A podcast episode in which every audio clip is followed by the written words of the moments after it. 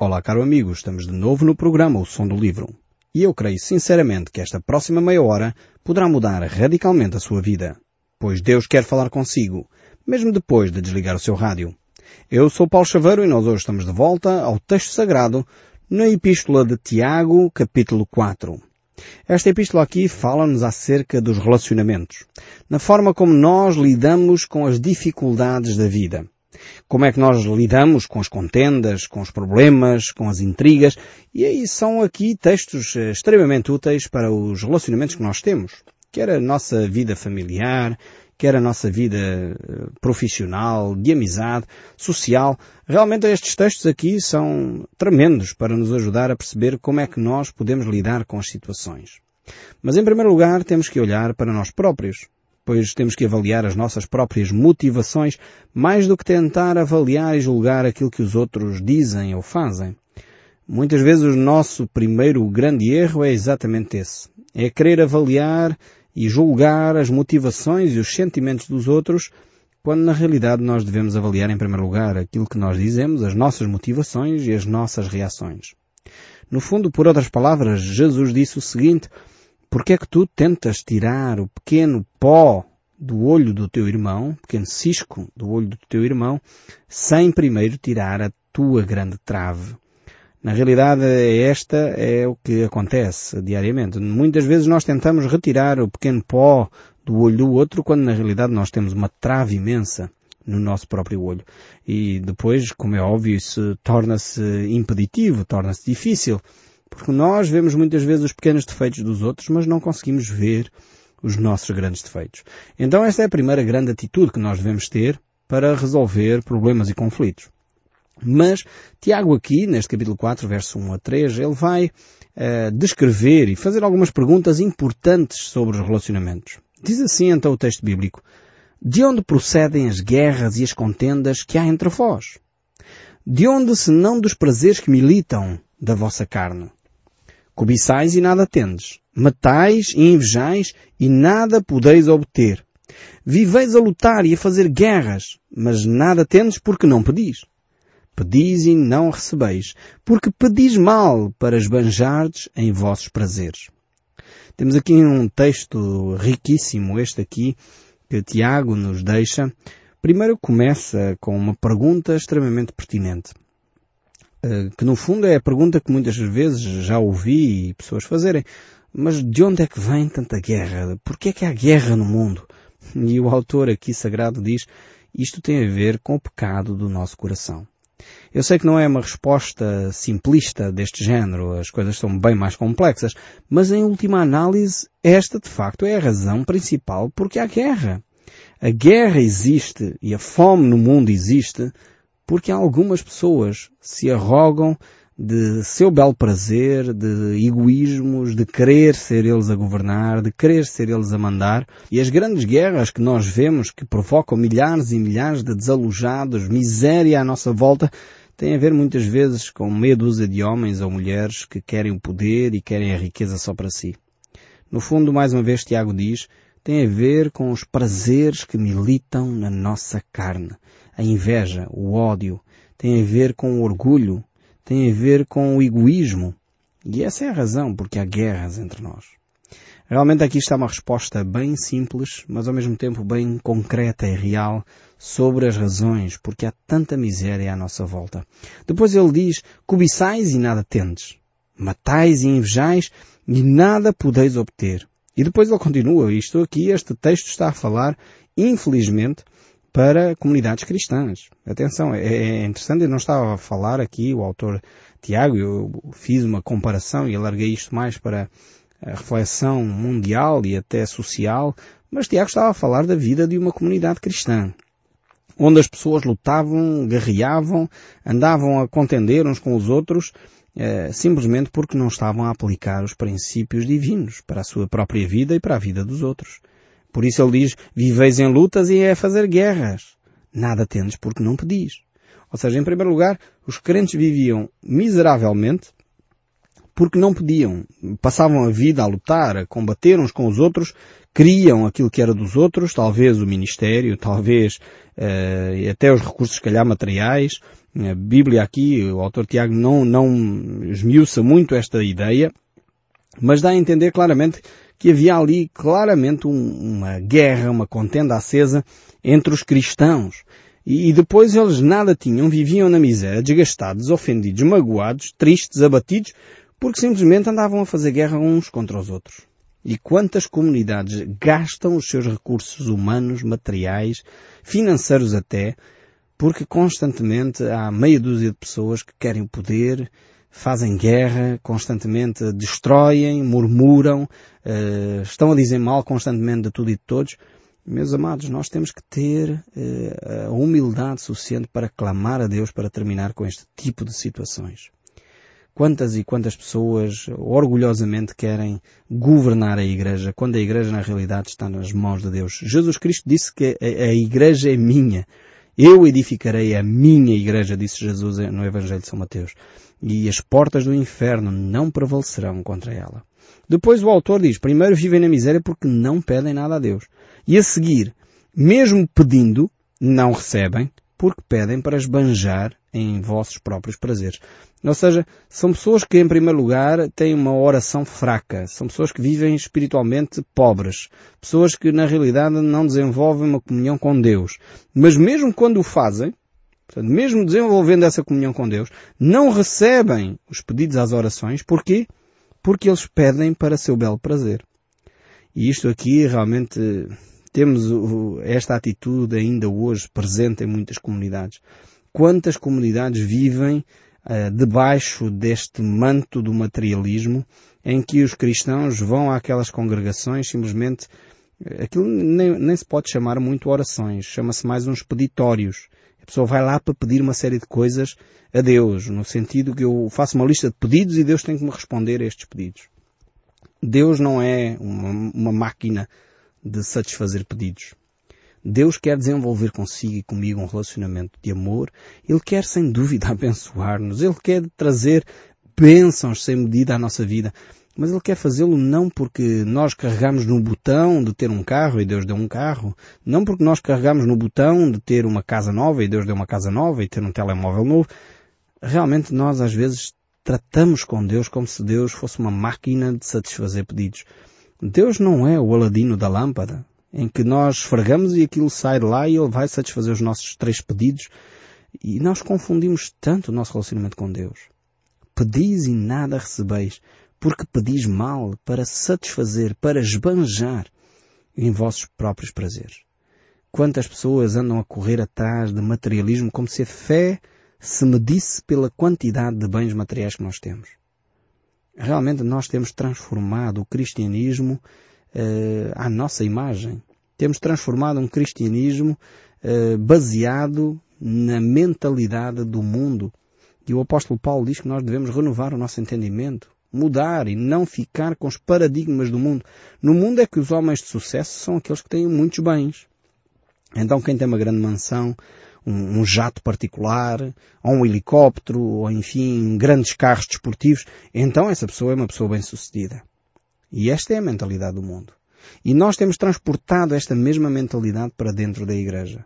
E muitos ditos pastores, ou pseudo-pastores, ou pseudo-padres, ou pseudo-bispos, fazem este discurso. E o povo, como quer de facto ter esses bens, acha até que faz sentido. Mas aqui Tiago não concorda com essa mentalidade.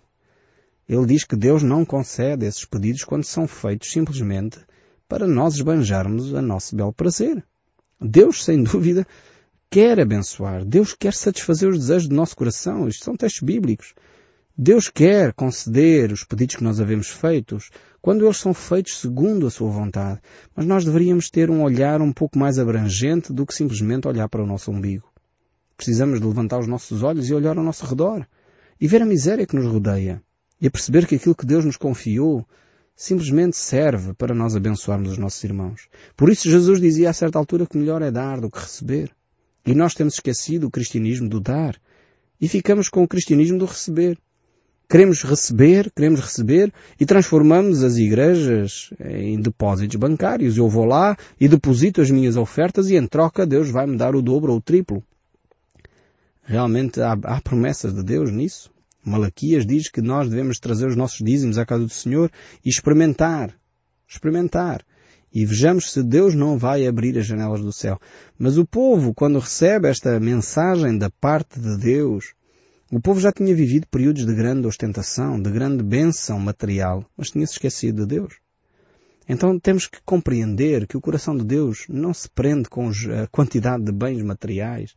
O ser um bom cristão não tem a ver com o facto de termos uma conta bancária recheada ou termos uma ótima moradia. Não tem nada a ver com isso. A minha fé está relacionada com a minha preocupação para com os outros. E está relacionada não em eu me satisfazer e eu engordar, mas no facto de eu abençoar os outros. Por isso o, autor do livro de Tiago nos desafia a esta reflexão aqui. No verso 4 ele prossegue. Infiéis, não compreendeis que a amizade do mundo é inimizade de Deus? É nesta base da reflexão que ele diz.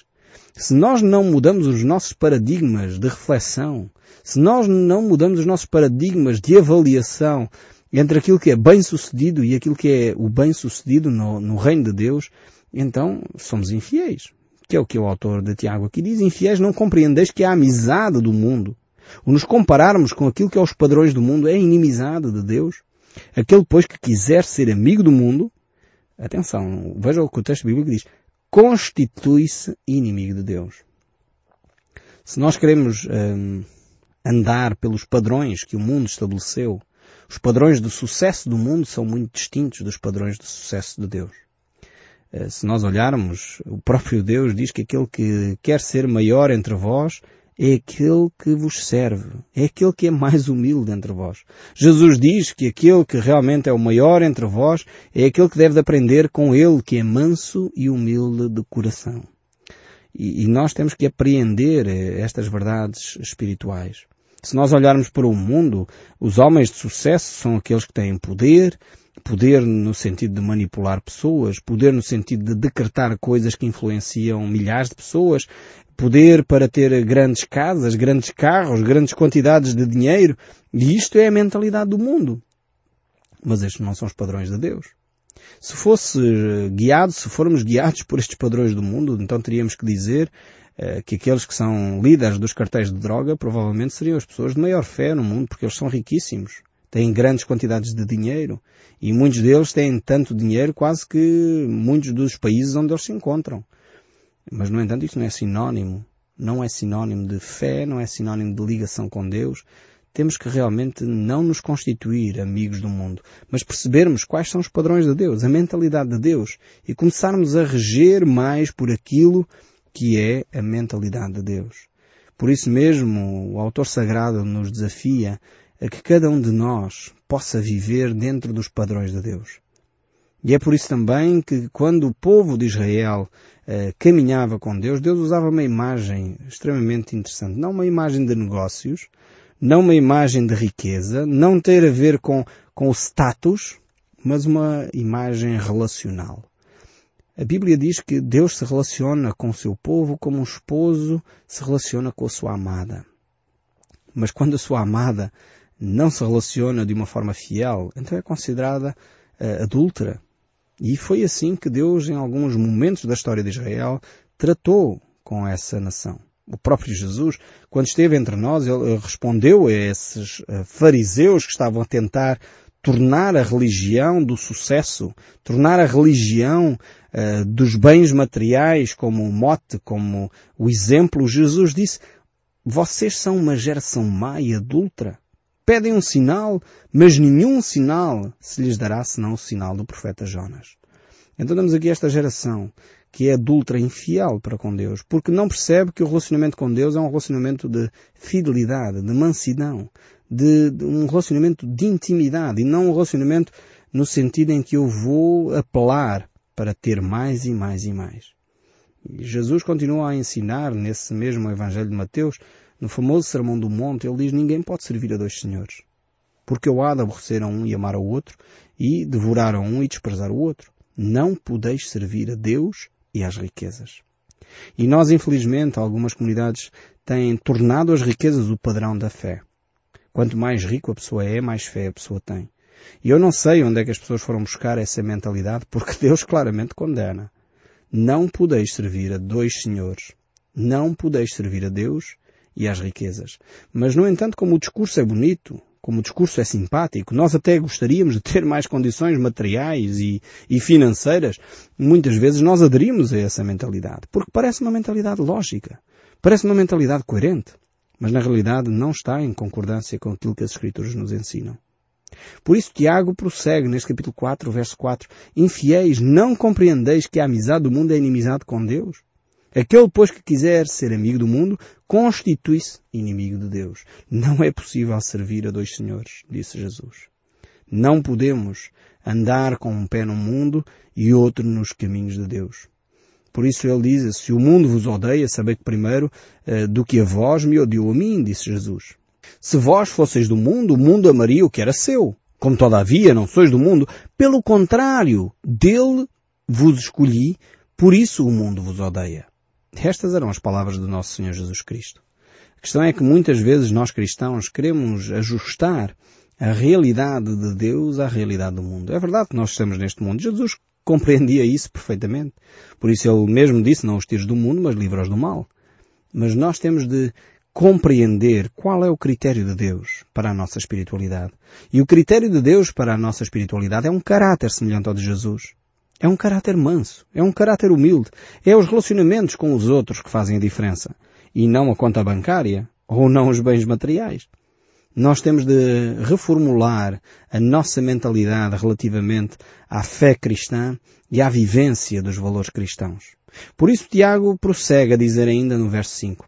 Ou supondes que vão afirmar as Escrituras, é com ciúme que em nós anseia o Espírito, que Ele faz habitar em nós.